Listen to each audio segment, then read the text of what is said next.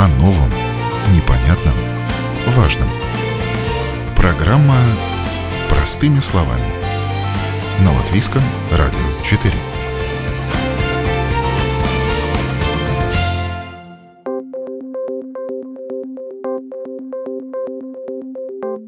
Доброе утро, уважаемые радиослушатели! В эфире программа «Простыми словами» у микрофона Оксана Донич.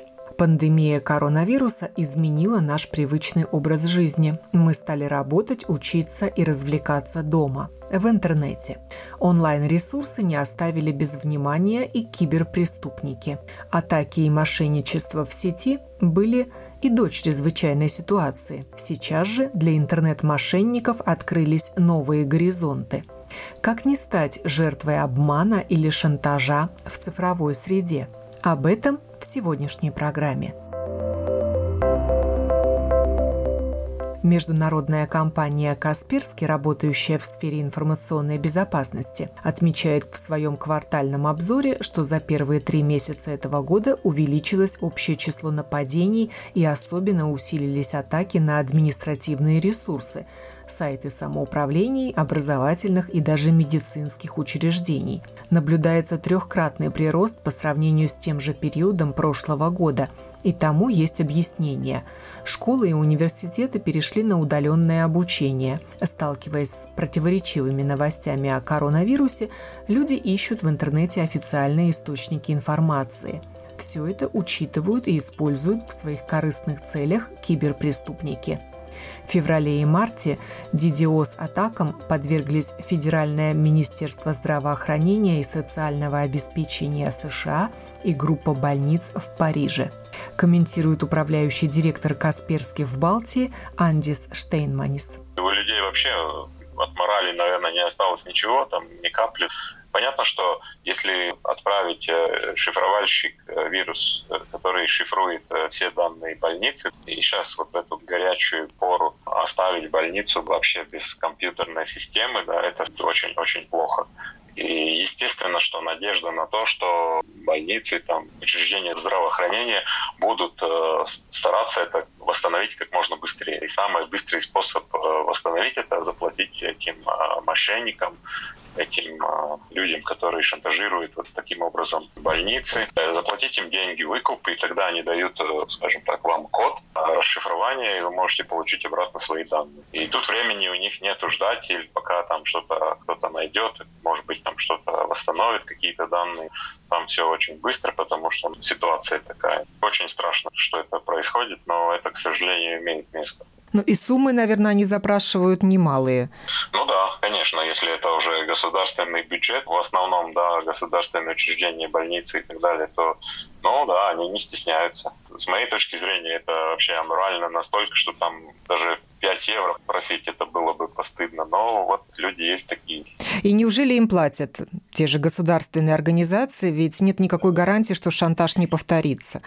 Ну, конечно, после того, как, э, скажем так, этот инцидент был, да, ну, наверное, больница проводит э, какое-то расследование, каким образом они заразились, да, кто там а, какую-то электронную почту открыл или каким образом, где была уязвимость. Я думаю, что потом это приводится в порядок, конечно. Либо там обучение усиленное персонала, что можно открывать, что нельзя открывать и так далее, и так далее. То есть, ну, с надеждой, что это не повторится, но опять же, мы возвращаемся к тому, что им эту систему нужно восстановить очень быстро. Да? А если это серьезно зашифровано, то это кроме того, как вот им заплатить, э, быстро не будет если нет никаких э, запасных копий вот этих данных, которые можно безопасно установить и восстановить все данные, тогда вот, ну, действительно, единственный вариант, как вот все это восстановить, это им заплатить. Ну, конечно, никто это не афиширует, но я знаю, что предприятия большие, которые вот на это попадаются, ну, они платят, да, они никому не говорят, но я знаю, что платят. Если бы не платил никто, да, то это бы исчезло, естественно. Ну, люди дорожат своей информацией, им это нужно для работы, для повседневной жизни, они платят,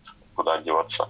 Информации о подобных случаях в Латвии не было или ее просто не афишировали. Впрочем, имя одного госучреждения, службы госдоходов, было использовано в мошеннической рассылке. То, что мы недавно видели, например, здесь в Латвии, опубликовано было 28 апреля, то, что налоговая служба, Valstieņām dienests, а, присылает смс что в связи с этим вирусом каждому жителю полагается 25 евро там, добавка каждый месяц. Если хотите получить это, пришлите смс на номер 1827 который является, наверное, платным. Вот. И в конце еще написано, что поделитесь этим, таким образом вы поможете себе и нам, и всем другим тоже. Но это является, конечно, ложной новостью, да, и налоговая служба ничего подобного не делала. Ну и были, конечно, атаки на предприятия, там присылались счета, которые э, не соответствовали действительности. И бухгалтеры как раз у нас э, конец э, отчетного года. Все годовые отчеты должны быть закончены и отправлены в налоговую службу. И все люди загружены очень, и если там присылается электронной почте напоминание о том, что вы нам должны не заплатили вот такой-то такой-то счет, то ну, другой раз бухгалтер много не думает, да, и отдает ее на оплату, и может быть, что мошенники получают таким образом деньги время любых каких-то таких больших потрясений, когда люди как-то не очень для себя уверенно чувствуют, это как раз вот для них время прибыли, скажем так. Рассылка СМС или электронных писем, требующих от пользователя отправить свои личные данные, довольно распространенный вид мошенничества в сети. Главное, чтобы имя отправителя вызвало доверие – но у мошенников есть более изощренные способы, как подбираться к деньгам на вашем счету чуть ли нелегально. Инциденты в области безопасности информационных технологий фиксирует, разбирает и помогает предотвращать ЦЕРТ-ЛВ – структурная единица Института математики и информатики Латвийского университета. И ежемесячно в форме коротких отчетов он знакомит общество с тем, что случилось за конкретный период времени в киберпространстве. В апрельском отчете фигурирует фальшивая лотерея, от имени торговой сети «Максима». Мошенники рассылали СМС с приглашениями поучаствовать в лотерее. Сотрудник ЦРТЛВ, специалист по кибербезопасности Гинс Малнкалниетис поясняет. Подобное родомошенничество, оно активно уже более года. Обычно люди попадают на лживые рекламы, которые выскакивает в Google или в ссылки, которые распространяются, например, в Фейсбуке. Когда нажимаешь, там показывается какая-то лотерея, вы выиграли там обычно iPhone или какое-то другое устройство, но сначала нужно там заполнить э, какую-то форму, где иногда там запрашивает грубо например, данные вашей кредитной карточки. В других случаях там запрашивает ввести свой номер телефона и отправить смс. Но таким образом реально вы подключите к своему телефону платную услугу, и он будет запрашивать деньги, там пару евро или больше в день за какую-то ненужную услугу, вы даже не заметили, каким образом подключить. Но реально, если прочитать вот э, даже этот текст, э, который написали мошенники, там можно мелким шрифтом прочитать, что вы подписываетесь на платную услугу, и это будет столько-столько евро в день. Ну, просто люди иногда ну, читают только большие буквы, а маленькие пропускают. А кто эти люди, кто эти мошенники? Это наши местные умельцы? Ну, интернет большой. Вроде эти схемы были довольно плохо переведены, многие там оформлены с ошибками, но это обычно не местные, которые просто взяли какой-то англоязычный или другой имейл и перевели их с помощью Google Translate или подобных сервисов их потом высылают. Они очень грубые. Не было никаких таких ну, рафинированных атак, которые направлены точно на латвийских жителей. Сейчас лакомый кусок. Для киберпреступников интернет-сервисы компаний. Если создать проблему там, то доставка товаров или обеспечение услуг окажутся под угрозой – а для кого-то это единственный способ удержать бизнес на плаву. В силу отсутствия возможности или желания покинуть дом возник большой спрос на онлайн-покупки и услуги, а вместе с тем стремительно выросло количество фишинговых атак на сайтах, похожих на интернет-магазины. Доля атакуемых в таких ловушках увеличилась в два раза, сообщает Касперский. Андис Штейнманис продолжает. Делаются подставные какие-то сайты, куда вы заходите, вроде как можно дешево купить там, не знаю, очки Ray-Ban или хорошие там швейцарские часы, да, и вы заходите, типа хотите их купить, в лучшем случае вам пришлют из Китая какие-то дешевые часы, которые не стоят тех денег, которые вы заплатили. Но в худшем случае вам не пришлют ничего, и вы, скажем, деньги там будут сняты с, карты, и вы ничего не получите. Такое тоже бывает, э, есть такие случаи. Ну, очень сложно, да, отследить вот э, на глаз. То все-таки советуется использовать какие-то средства защиты, там, интернет-секьюрити, типа Касперского или другого производителя, там уже нет разницы большой, наверное, для вас. Но все-таки тогда есть гарантия, что все-таки эта программа, эта услуга, которой вы пользуетесь, отслеживает какие-то а, репутационные базы данных а, этих сайтов. Если они уже отрепортированы как мошеннические, то вам сразу будет а, выдано оповещение, что туда ходить не надо, что это мошеннический сайт, что вы просто потеряете там деньги. То есть, ну, на глаз это человеку, который этим каждый день не занимается, очень сложно определить. Но вот эти программы, конечно, они помогают, что, ну, советуем пользоваться. Выявилась одна интересная особенность. Если раньше атакам подвергались публично доступные ресурсы предприятий, то сейчас они направлены на внутренние элементы инфраструктуры, например, входы в частную индивидуальную сеть или почтовые серверы – оно и понятно, многие перешли на удаленную работу, и через таких работников на удаленке можно легко подобраться к более крупной добыче. Продолжает Гинс Малкалниетес из ЦРТЛВ. С начала карантина, когда многие стали работать из дома, многие взяли с собой рабочие компьютеры, и они не были приспособлены работать не из защищенных сетей. Появились ну, довольно много незащищенных сервисов э, отдаленного доступа, например, или файловых папок в интернете.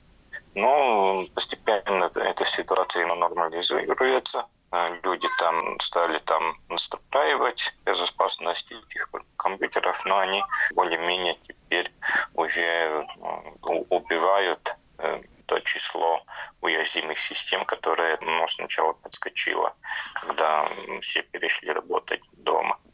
Но да, есть иногда и атаки тех же вирусов-шифровальщиков, которые используют удаленный доступ, DP-протокол, ну, чтобы попасть на компьютер и зашифровать данные. Ну, это, с одной стороны, напрямую связано с паролем, который нужно выбрать длинный и такой, чтобы не могли быстро подобрать. И вторая проблема, что компьютеры без обновлений, они подвергаются риску, но что эти сервисы, они просто будут деревья, и там можно получить какой-то доступ, даже не зная пароля. Ну, обновляйте, чтобы закрыть какие-то проблемы, которые выявлены и угрожают компьютерную безопасность. Если грубо, там иногда ставили, били какие-то внутренние административные конты с, с простыми паролями, там могут подключаться, да, посторонние люди там это смотреть. Э, у нас нет сообщений, ну, что э, кто-то именно там, э, ну, украл какие-то коммерческие секреты, используя возможность, что компьютер притащен и работает из дома. Но эти самые вирусы-шифровальщики, которые используют ситуации, чтобы уничтожить данные и запросить выкуп. Ну да, они никуда не делись, они активны, и такие компьютеры у них дает возможность напасть. А правда ли, что если ты пользуешься одним и тем же паролем для разных сервисов, ну, чтобы держать в голове что-то одно не записывать никуда, то ты можешь тоже стать жертвой мошенников? Или ну, преступников? Конечно, потому что не все сервисы адекватно эти пароли сохраняют, и в случае э, компрометации одного такого конта вы подвергаете опасности все остальные. Поэтому нужно все-таки делать пароли уникальные для каждого конта свои. И я рекомендую пользоваться программами, которые создают и сохраняют пароли в вашем компьютере или в вашем мобильном устройстве.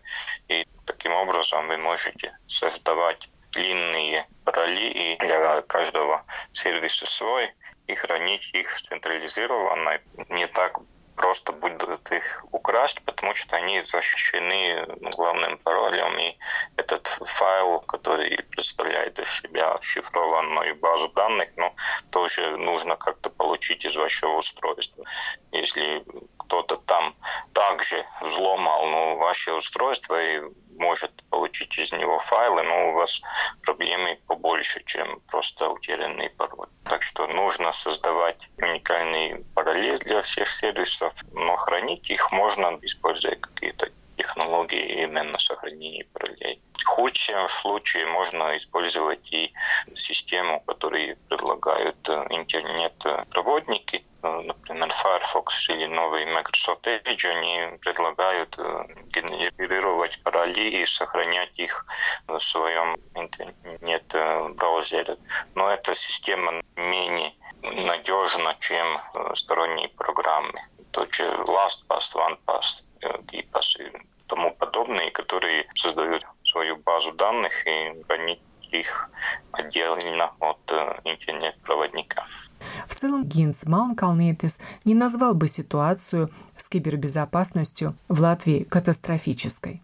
Эти атаки не особо отличаются от тех, которые мы наблюдаем все время. Там есть какие-то попытки подобрать пароли или прислать спам или спам с вирусом. Просто тематика немножко меняется. Очень много спама, который рекламирует какие-то маски и возможности купить есть какие-то схемы, когда присылают вроде письмо о каких-то льготах или денежных пособий, которые можно получить, но нужно сначала помнить э, все свои данные ну, и отслать их мошенникам. Ну, такие случаи были, но они просто сменили тематику на этот COVID. А можно так сказать, что вот это интернет-мошенничество, оно как-то активизировалось за последние два месяца? Или э, уровень остался тем же, что и был до чрезвычайной ситуации? Ну, сменилась тематика. Есть проблемы, э, что люди просто работают из дома и выкладывают, например, ну, через какие-то файлообменники, файлы, которые не должны через их выкладываться. Такое случается. Да, есть прирост таких проблем, но он, он не катастрофический. Есть э, незащищенные компьютеры, ну, что такие будут, можно было спрогнозировать и до этого начала прироста реальных э, подключений. У нас есть э, статистика, мы видим, ну, что да, в уязвимой системе общее число там одно время подскочило, но она не запредельная, такой прирост мы даже и ждали.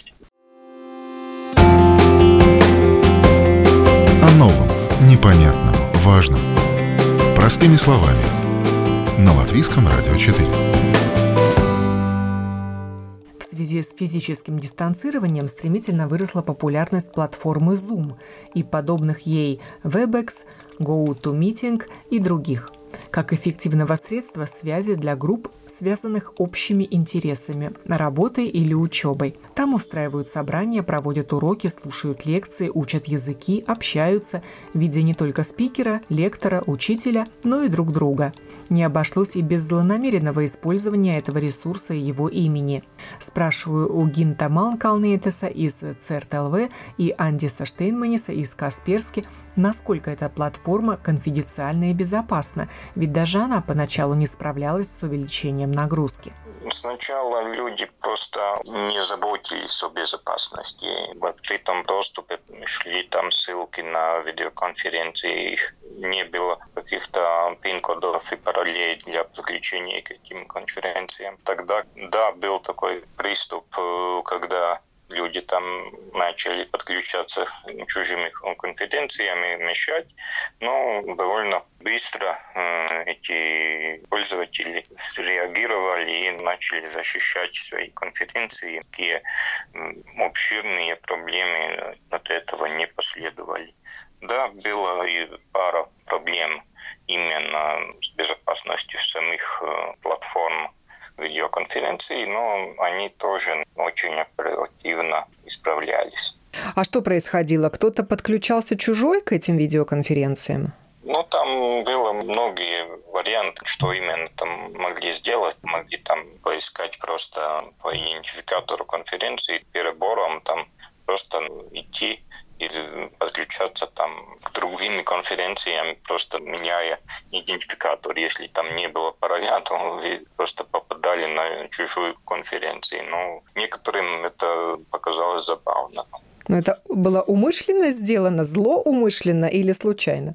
Нет, ну, Мишлен, да, ну, можно и быть э, случайно, если вы ошибаетесь, там, вводя индикатор конференции, но были довольно быстро созданные программы для этого, когда массово пытались попасть в чужие конференции, но как я сказал, довольно быстро эти люди, которые используют конференции, не стали их защищать. Что, в общем-то, нужно было сделать с самого начала, что нужно защищать свою конференцию пин-кодом, и чтобы невозможно просто так ну, задать какой-то идентификатор и подключиться. Ну, Zoom нормальная компания, которая действительно не рассчитывала на такой эксплозивный рост э, пользователей, но все сидят дома и все каким-то образом хотят общаться. Мы понимаем, что любая программа, которую написали люди, может содержать и, скорее всего, содержит какие-то ошибки. При росте популярности понятно, что мошенники с пристальным вниманием смотрят на эту программу со своей точки зрения и ищут там уязвимости, чтобы каким-то образом ими воспользоваться. Тут э, ничего сложного нету, если, скажем так, прочитать какие-то советы, как этим пользоваться. Они, в принципе, доступны в том же сайте CERTA латвийского.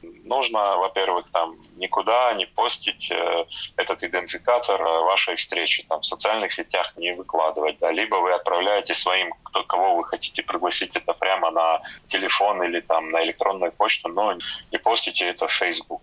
Перед тем, как, э, если вы организуете вот эту встречу на Zoom, посмотрите там какое-то короткое руководство, как этим пользоваться потому что вам очень пригодятся функции этого зала ожидания, что вы хотите сначала всех э, участников собрать в зал ожидания, где никакие действия вообще невозможны. Из этого зала вы сможете удалить тех, которые вы не хотите. Потом э, есть такая возможность э, не разрешать подключаться к встрече перед тем, как вы сами подключились. Если вы где-то опубликовали идентификатор, да, что никто не сможет до того, как вы подключились туда, зайти сразу надо отключить э, видео этих участников, всех, которых вы пригласили. Конечно, если вы уже собрали людей, которые вы знаете, что они адекватные, да, и что там никто со стороны не подключится, потому что есть еще такая функция в Zoom, где вы можете закрыть вот эту свою встречу. Когда вы собрали всех э, участников, вы просто закрываете встречу, и никто со стороны не может уже подключиться. И тогда это видео уже может быть как бы не так страшно, вы можете пользоваться этим видео. Опять же, если там люди, которых вы не очень хорошо знаете, не разрешать там делиться экраном. То есть нужно правильно сконфигурировать вот эту комнату встречи, и тогда это довольно безопасно, я думаю. ЦРТ ЛВ и Дрожь интернет ЛВ распространили пресс-релиз, где тоже описывали разные ситуации, связанные со школьниками и с их уроками онлайн.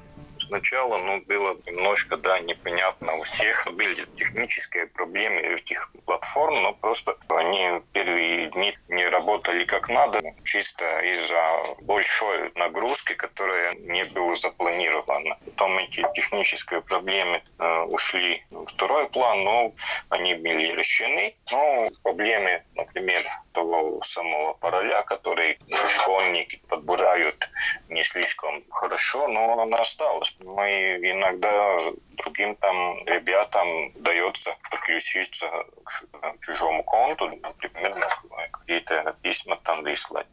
Это вроде шутка, но реально может повредить репутации этого ребенка. Просто нужно помнить, что ну, лучше эти подключения защитить нормальным паролем, но не то, что раз, два, три, четыре, пять. Потому что эти школьники, они из-за любопытства может, может навредить другому. Но так большие атаки через эти школьные беседы они не наблюдались. Или какие-то глобальные проблемы с этими программами удаленного обучения.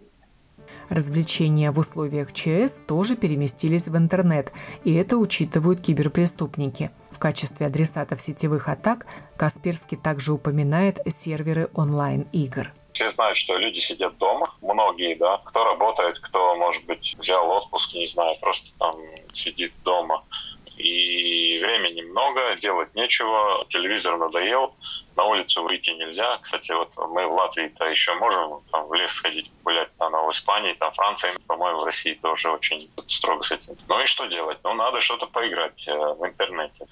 И на это как бы расчет и строятся фейковые, ну, то есть подставные сайты на какие-то знакомые игровые порталы, если такие есть, или вообще какие-то там рекламируется просто веб-сайт каких-то игр, очень прикольных, ну, как его рекламируют. Вы туда заходите, вам предлагают регистрироваться, вы своей электронной почтой или каким-то образом еще регистрируетесь, может быть, там за регистрацию просят какие-то там маленькие деньги, там 5 евро, не знаю что. Ну и таким образом мошенники получают либо ваши данные электронной почты, там какие-то пароли, может быть, которые вы, если не используете менеджер паролей, то, скорее всего, что вы будете пользоваться каким-то паролем, который вы уже где-то используете, чтобы его проще запомнить. Либо, если там надо регистрироваться с э, кредитной карточкой, другой раз там говорится, мы должны проверить ваш возраст, и для этого надо регистрироваться кредитной картой. Но мы там денег снимать не будем, но просто вот вы должны ввести все данные. Ага, ну и вы вводите, да, и куда они уходят, кому вы эти данные отдаете, ну, никто не знает, потому что это интернет. Таким образом, они еще получают э, данные вашей кредитной карты. Если у вас нету там 3D security, где вы все-таки все покупки должны осуществлять через двухфакторные авторизации, заходя в свои интернет-банки, тогда они и могут этим воспользоваться пользоваться. Есть сайты, где можно, если у вас есть э, номер карты, CVC-код, имя, фамилия, то я думаю, что есть много разных сайтов, где можно купить какие-то вещи, не знаю, услуги и так далее, и так далее. И таким образом они монетизируют свою деятельность. Любители посмотреть кино в интернете тоже не должны терять бдительности. Free Netflix или бесплатный интернет-кинотеатр выглядит, конечно, заманчиво, но неправдоподобно. Мы знаем, что Netflix не является бесплатным, так же, как и многие другие сайты, которые, скажем, передают хорошее содержание. Это, опять же, замануха такая, что вот вам будет бесплатно, но бесплатно навряд ли это будет. Скорее всего, что что-то мы там потеряем. Либо пароли доступа куда-то, либо, опять же... Информация о банковской карте. Ну да, да, да, да, да, да потому что скажут, что чтобы там вот вы могли там смотреть все, что угодно, вам надо проверить свой возраст, и единственный, как мы можем проверить ваш возраст, это наличие у вас банковской карты. Ну вот таким образом мы сами отдаем наши данные куда не следует. А как понять, что это не акция в рамках карантина, в рамках чрезвычайного положения от Netflix того же? Если это приходит э, в электронной почте, скажем, если мы проходим по этой ссылке, то, естественно, мы можем посмотреть вот на вашем, скажем, браузере, на котором мы смотрим интернет, там наверху есть строка адреса, куда мы выходим. Тут, конечно, нужно немножко и опыта, и знаний, чтобы отсеять вот неправильные мы знаем, что Netflix там netflix.com. Вот. Если там какие-то странные символы появляются в названии, то, скорее всего, что это не оригинальный сайт Netflix. На глаз это очень сложно. Людям, которые этим каждый день не занимаются, не встречаются с этим, очень сложно определить. Поэтому очень советуется установить какую-то программу защиты, которая будет уже по своим репутационным базам данных и по своим поведенческим анализам сможет сказать вам, что это сайт э, мошеннический, и туда не надо уходить. А любая антивирусная программа с этим справится или нужна какая-то специальная защитная программа? Ну, скажем так, если мы делим э, антивирусные программы, то есть у нас э, на данный момент очень популярные бесплатные антивирусные программы, которые предлагают э, базовую защиту. Да, и скорее всего, что такая программа вам может и не всегда поможет. Нам нужно все-таки смотреть на уже следующий уровень программ, который, как правило, у почти всех вендоров в названии есть слово Internet Security таким или другим образом. И это уже платная услуга, которую вы приобретаете, но она дает вам уже гораздо выше уровень защиты. Потому что это базовая, которая вот там бесплатна, да, но она действительно рассчитана на самую базовую. Вот если там уже к вам попал вирус, и он начинает свою там разрушительную деятельность, то этот анализ может быть использован чтобы это остановить. Но эта программа, скорее всего, не использует никакие репутационные базы данных, которые находятся в интернете у производителя вот этой программы, да, которые смогут вам сразу подсказать вот до того еще, как вы зашли туда, и до того, как вы скачали этот вирус на свой компьютер, скажут, скорее всего, что этот сайт зараженный, и что туда не надо уходить. Любопытное явление периода изоляции – онлайн-дискотеки. Но даже танцуя, не выходя из дома, нужно помнить о собственной безопасности. Какая здесь может таиться опасность? Э, скорее всего, что если это происходит в каких-то платформах э, виртуальных встреч, то люди могут увлечься, и кто-то может э, это все снять, ну, то есть э, сделать видеозапись вот этого всего происходящего, ну и потом каким-то образом шантажировать, наверное, скорее всего. Кто-то может увидеть, что у вас дома находится, ну и другое, я, я считаю, что если люди там, может быть, и пользуются какими-то увеселительными напитками, на веселе могут э, сотворить, что потом будут э, стесняться этого. Ну, если кто-то это снимет на видео и сможет его шантажировать, скажем так, я это буду публиковать в Фейсбуке, да, вот заплати мне деньги, чтобы я это не делал. Ну, таким образом. Нужно быть очень осторожным, загружая электронную музыку из интернета, например, во время трансляций, когда музыканты играют и диджеи устраивают свои сеты онлайн. Киберпреступники часто используют известные имена, чтобы распространять зловреды или рекламные компьютерные программы. Посещение мероприятий онлайн помогает людям сохранить позитивный настрой и улучшить настроение во время изоляции. Но бороздя просторы интернета, не стоит забывать о расставленных там ловушках мошенников. Не дайте себя обмануть. Программу подготовила и провела Оксана Донич. До новых встреч на волнах Латвийского радио 4.